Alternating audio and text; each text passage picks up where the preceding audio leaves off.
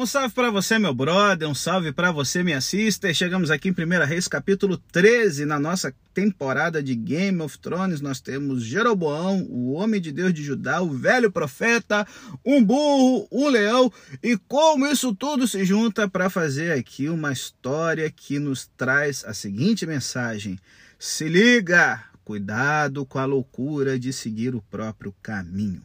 Bom, galera, da mesma forma que a narrativa de Salomão, dos capítulos 1 a 11, tiveram uma estrutura quiástica no seu arranjo literário, da mesma forma a história de Jeroboão nos dá uma pista sobre o que é central, certo? E aí, vamos aqui dar uma olhada nessa estrutura espelhada. A parte, a primeira parte, né? Nós temos aqui a introdução, Jeroboão e Salomão, capítulo 11, versos 26 a 28. B, nós temos aqui a profecia de Aías, capítulo 11, 29, certo? E a realização da profecia que vai até o capítulo 12, 24. C, nós temos o pecado de Jeroboão, capítulo 12, verso 25 ao 33. No centro da história, D, nós temos a narrativa do homem de Deus, capítulo 13, verso 1 ao 32. E aí, então, nós temos a forma espelhada, né? Novamente, C1, C2 no caso, né? O pecado de Jeroboão, capítulo 13, verso 33 ao 34. Na parte B2, nós temos a profecia de Aías, né? Do capítulo 14, 1 até o 18, com a realização parcial da profecia. E nós temos na parte A2 a conclusão, que é a morte de Jeroboão, capítulo 14, 19 ao 20. Então, assim, galera, o capítulo 12 ele é uma divisão artificial. Ele terminou literalmente em termos das altas expectativas de Jeroboão em um ponto alto. Ele instituiu o festival para os israelitas e subiu ao altar para fazer oferendas. Então vê uma reviravolta dramática dos eventos. Olhe, no momento em que o rei vai inaugurar o altar do bezerro de ouro em Betel, um homem de Deus que veio de Judá traz uma palavra do Senhor para Betel. E aqui nós temos então Jeroboão de pé na frente do altar para fazer uma oferenda, certo? Jeroboão tem seus planos sem expectativa alguma da ação de Jeová. Ele está no meio de uma oferta. Jeová, no entanto, não pode ser controlado pela agenda de Jeroboão. E a seguinte narrativa é central para a história, o ciclo de Jeroboão. A palavra do Senhor é dominante em todo o mundo e o comportamento do homem de Deus que veio em Judá vai ilustrar, certo, a força dessa palavra. A palavra de Deus tem consequências que são mais importantes para o futuro do que as conquistas de Jeroboão em seus 22 anos de reinado. As muitas associações linguísticas e temáticas entre as partes da história mostram que ela é uma unidade literária, com paralelos estreitos entre os versos 1 ao 10 e 20 ao 25, e entre os versos 11 a 19 e o 25 a 32. E a principal preocupação de toda a história é a obediência aos mandamentos de Jeová. E onde começa ela? Num confronto no altar, gente. Jeroboão, rei de Israel, pela vontade de Jeová, está supostamente oferecendo ao Senhor em seu altar recém-construído em Betel um sacrifício, mas a palavra do Senhor foi trazida por alguém vindo de Judá. Além disso, essa palavra anuncia a condenação para o sacerdócio popular instaurado por Jeroboão e o altar, certo? Que é, está sendo é é, é, é, construído como uma paródia do templo de Salomão, né, feito em Jerusalém. Jeroboão tenta uma estratégia comum para evitar uma mensagem desejável, especialmente quando vem de um estrangeiro, certo, do reino rival. Ele ordena no verso 4, estendendo a sua mão: agarre-o. Dois séculos depois, o sacerdote-chefe de Betel, durante o reinado de Jeroboão II, tentou desprezar outro mensageiro vindo do reino de Judá, o profeta Amós, como a gente vê no livro de Amós, no capítulo 7. E, no Novo Testamento, os líderes religiosos tentaram remover Jesus através da crucificação. A rejeição do mensageiro nunca pode alterar a verdade da mensagem. A rejeição simplesmente garante julgamento, e nesse caso imediato o braço de Jeroboão paralisou. o braço que havia sido anteriormente é, é estendido contra Salomão se torna impotente. E nesse momento o altar é destruído, com a gordura e as cinzas se misturando e sendo lançadas ao chão. O que, na, na, na perspectiva dos povos do Antigo Oriente Médio, tornava inválido aquele altar, já que ele havia se estourado de uma forma mila, milagrosa, tá certo? O narrador garante que o significado é inconfundível pela repetição da linguagem, de acordo com o sinal dado pelo homem de Deus através da palavra do Senhor. Não pode haver dúvida quanto à autenticidade do profeta e à palavra de juízo. Além disso, a autoridade e o poder contínuos de Jeroboão, simbolizados por seu braço, dependem da misericórdia de Javé. Mas o que será que Jeroboão aprendeu? Hum, uma resposta estará no verso 33. E então, na segunda parte da história, versos 7 ao 32, nós temos as ações e o destino do homem de Deus. O foco muda do rei para um homem de Deus em uma narrativa que levanta muitas questões. Primeiro, aprendemos que ele foi ordenado pela palavra do Senhor, de que ele não deveria comer pão ou beber água ou retornar pelo caminho de onde veio. Nenhuma razão é dada, o foco o tempo todo é a obediência ao mandamento recebido de Jeová. A proibição de comer e beber pode ser devido a aspectos culturais das refeições juntas, significando comunhão e tendo algumas coisas em comum. É, ao não comer ou beber na terra de Israel, no reino de Jeroboão, onde esse pecado da idolatria, do sincretismo religioso se mostrou, sabe, de uma forma plena, o homem de Deus, vindo de Judá, deveria provar que não poderia haver comunhão entre aqueles que mantiveram a aliança do Senhor e aqueles que haviam quebrado. Se ele comesse e bebesse naquele lugar, ele anularia sua missão aparecendo como alguém que não temia transgredir a ordem expressa de Jeová. Uma outra coisa que nos vem trazendo luz para essa história. Os leitores cristãos podem ver uma semelhança no conselho de Paulo aos cristãos de Corinto sobre o de Corinto, né, sobre o compartilhamento de refeições envolvendo carnes oferecidas aos ídolos. No período do Antigo Testamento, todo animal sacrificado, ele era oferecido à divindade pagã, tá certo? Era algo que não tinha entre os povos israelitas. Então, se ele parasse para comer uma carne que havia sido dedicada ao bezerro de ouro, aquele sacerdote, aquele homem de Deus, né? Não é sacerdote, aquele homem de Deus, vindo de Judá, ele estaria dando uma aprovação tácita ao ritual eh, pagão instituído por Jeroboão. Ao mesmo tempo, gente, quando a gente lembra do ministério de Jesus, lembre-se, o fato de Jesus comer e beber com pecadores de impostos, é, com cobradores de impostos e pecadores, isso despertava críticas dos líderes religiosos cujas prioridades eram diferentes das dele. É, eles achavam que Jesus estava passando pano e aprovando o estilo pecaminoso dos pecadores. Porém, ele corrige o foco ao dizer que o médico vem salvar os doentes e não os que estão bons de saúde. E Jesus então dirige para eles o desejo de Deus, de que misericórdia quero e não sacrifícios. Por isso que essa questão de comer com pessoas de outra religião vai ser uma questão chave quando a igreja cristã começa a se espalhar pelo Império Romano, como a gente vê em Atos 10, em Atos 15 e Romanos 14. Se tiver alguma curiosidade, vá lá nas temporadas né, que a gente tem sobre o livro de Atos e Romanos, nesses capítulos que você vai ver o contexto e a explicação ali né, da situação toda. Voltando aqui para a história de Primeira Reis, em cada caso, seja o tempo de Jeroboão ou os contextos do Novo Testamento, o que a gente tem aqui em questão é que devemos obedecer a uma ordem expressa. E agora nós temos incluindo aqui o exemplo de Cristo e a resolução da igreja primitiva. Um elemento chave são as atitudes e prioridades transmitidas por comer ou não comer. E outra coisa, a proibição da rota de retorno pode servir para evitar mais contato com um lugar amaldiçoado e pessoas apóstatas, mas se liga, caminho é uma palavra-chave ao longo da narrativa. É constantemente destacado no texto é, é, essa expressão caminho, até culminar na declaração do verso 33, que Jeroboão não se afastou do seu caminho maligno.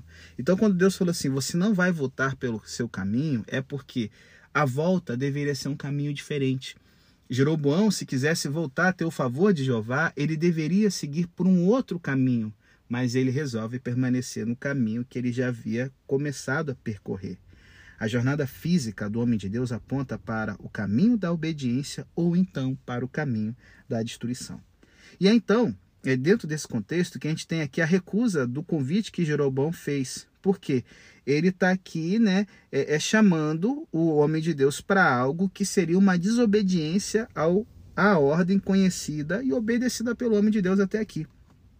A clara vontade de Deus tem prioridade sobre a possibilidade de comida após sua jornada e um presente do rei, que, gente, ó, comer na mesa do rei, então um presente dele é um negócio fabuloso, assim, é um negócio que a gente, é um trem que a gente descarta, né, gente?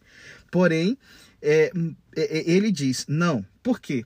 Jeroboão tem, tem uma visão mágica sobre a religião. Ele acha que a religião é algo que pode ser manipulado, e a prova que ele tem uma percepção equivocada, mágica, pagã da religião, é que no próximo capítulo, no 14, ele vai tentar enganar o profeta Aías para receber uma benção.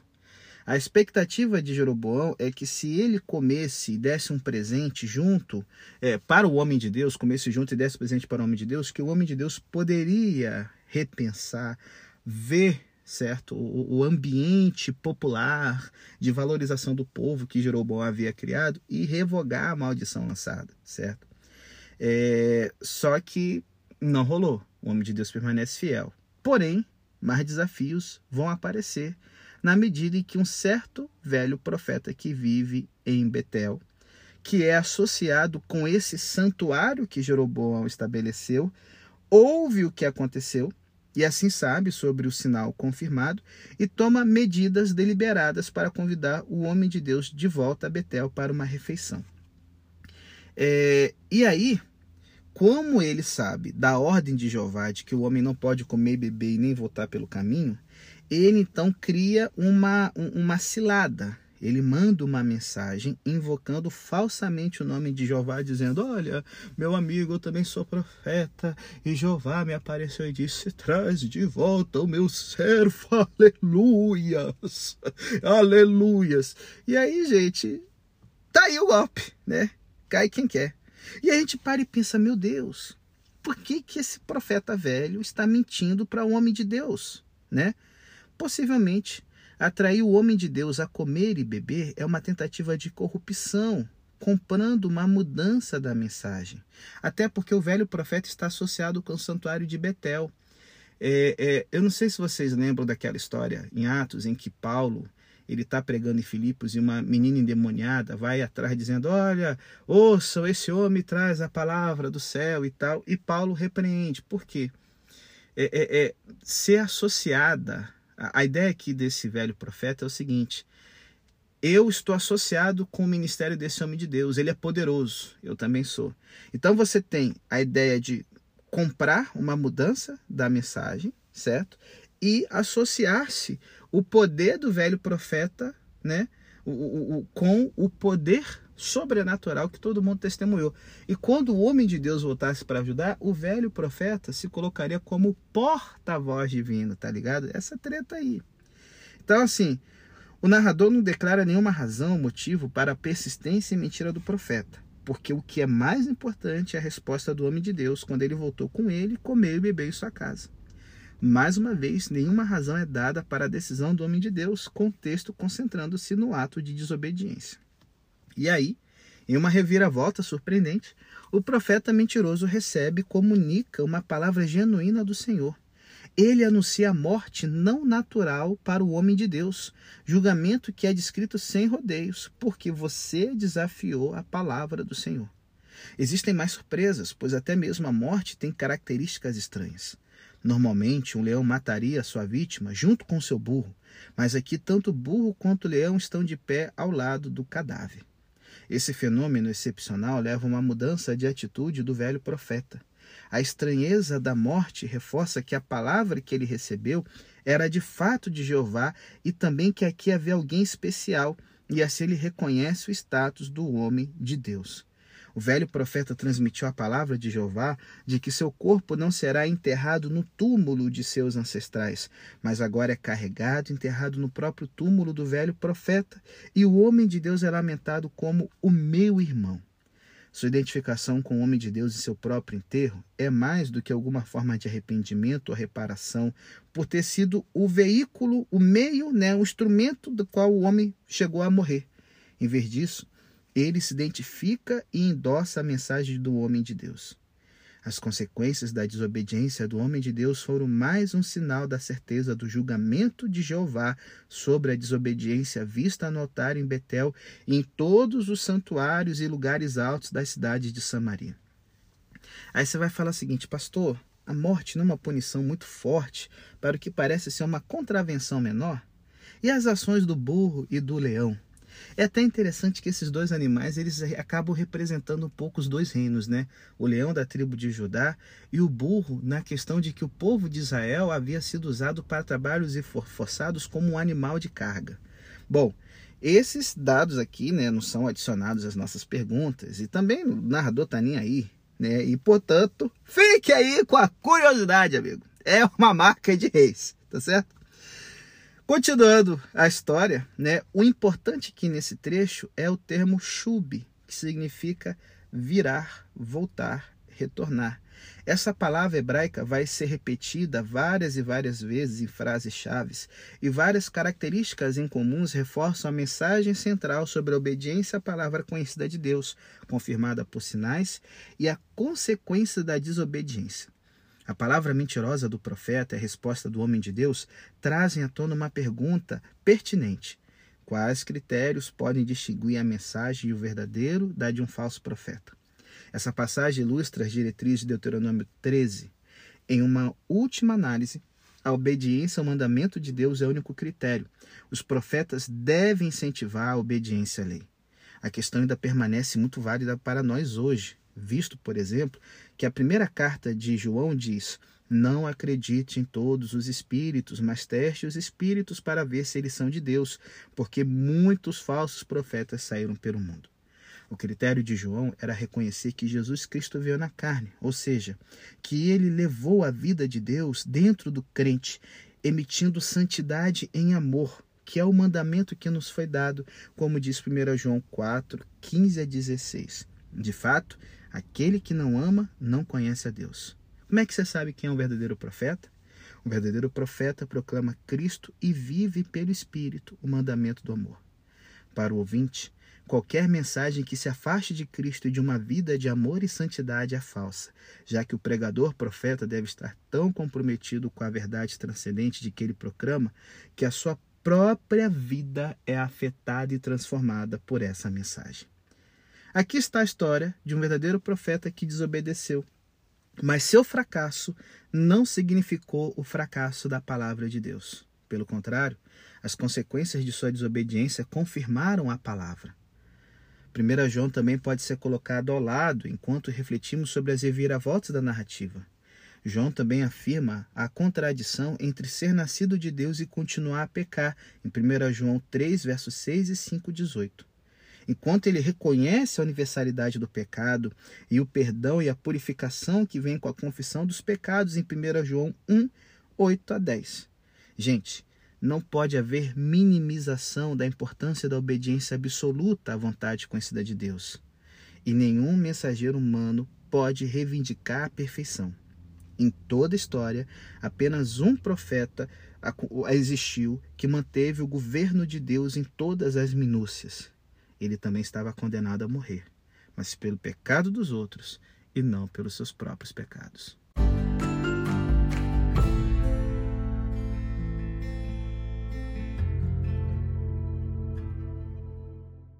Para a gente então encerrar o nosso episódio, a gente vai dar uma olhada então nos versos 33 e 34, onde Jeroboão persiste apesar do aviso. Eu sei que a forma como esses versos são traduzidos, normalmente a frase de abertura né, é, omite a palavra dabar, que significa palavra, evento e coisa. Ela fica não traduzida, botando uma frase de abertura geral. Só que é o seguinte, é, é, é essa palavra dabar, ela se refere à palavra profética. é, é, aqui Jeroboão experimentou diretamente, ou mais provavelmente, a toda a narrativa anterior. A história do homem de Deus é enquadrada pelos dois relatos de rebelião. Perceba que o verso 33 repete a ação do capítulo 12 e 31, complementando a menção anterior do altar de Betel e outros lugares de culto. Como eu comentei, a palavra-chave do capítulo é shub, que significa virar, retornar. Ela ocorre 16 vezes no capítulo, dando a toda a história um sentimento de repetidas reversões na direção física e moral. O clímax vem quando Jeroboão não se virou, não se voltou do seu caminho maligno, mas se virou e fez sacerdotes do povo comum. A colocação da história traça um paralelo entre a desobediência do homem de Deus e os maus caminhos de Jeroboão, e um contraste entre a mudança de coração do velho profeta e o fracasso de Jeroboão em virar, em alterar, em mudar o seu caminho. O que está claro é que, uma vez que a palavra de Deus é ouvida, ela deve ser obedecida, certo? O verso 21 tem a frase significativa de que você não manteve a ordem que o Senhor seu Deus lhe deu. Gente, a rebelião tem consequências.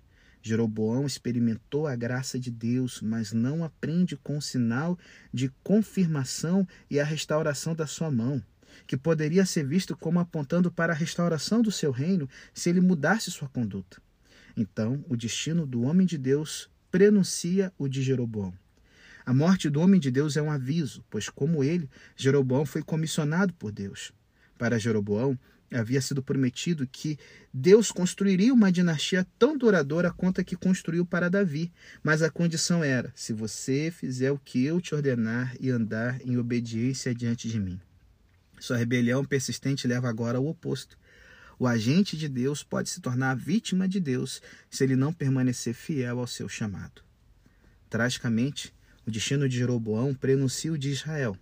Para os leitores de todo o livro no exílio, esse capítulo tem estreitas ligações verbais com os relatos do fim do Reino do Norte, em 2 Reis 17, e das reformas de Josias, em 2 Reis 23. Como homem de Deus, Israel também havia recebido uma ordem do Senhor, como revelado na lei mosaica e reiterado repetidamente por seus servos os profetas.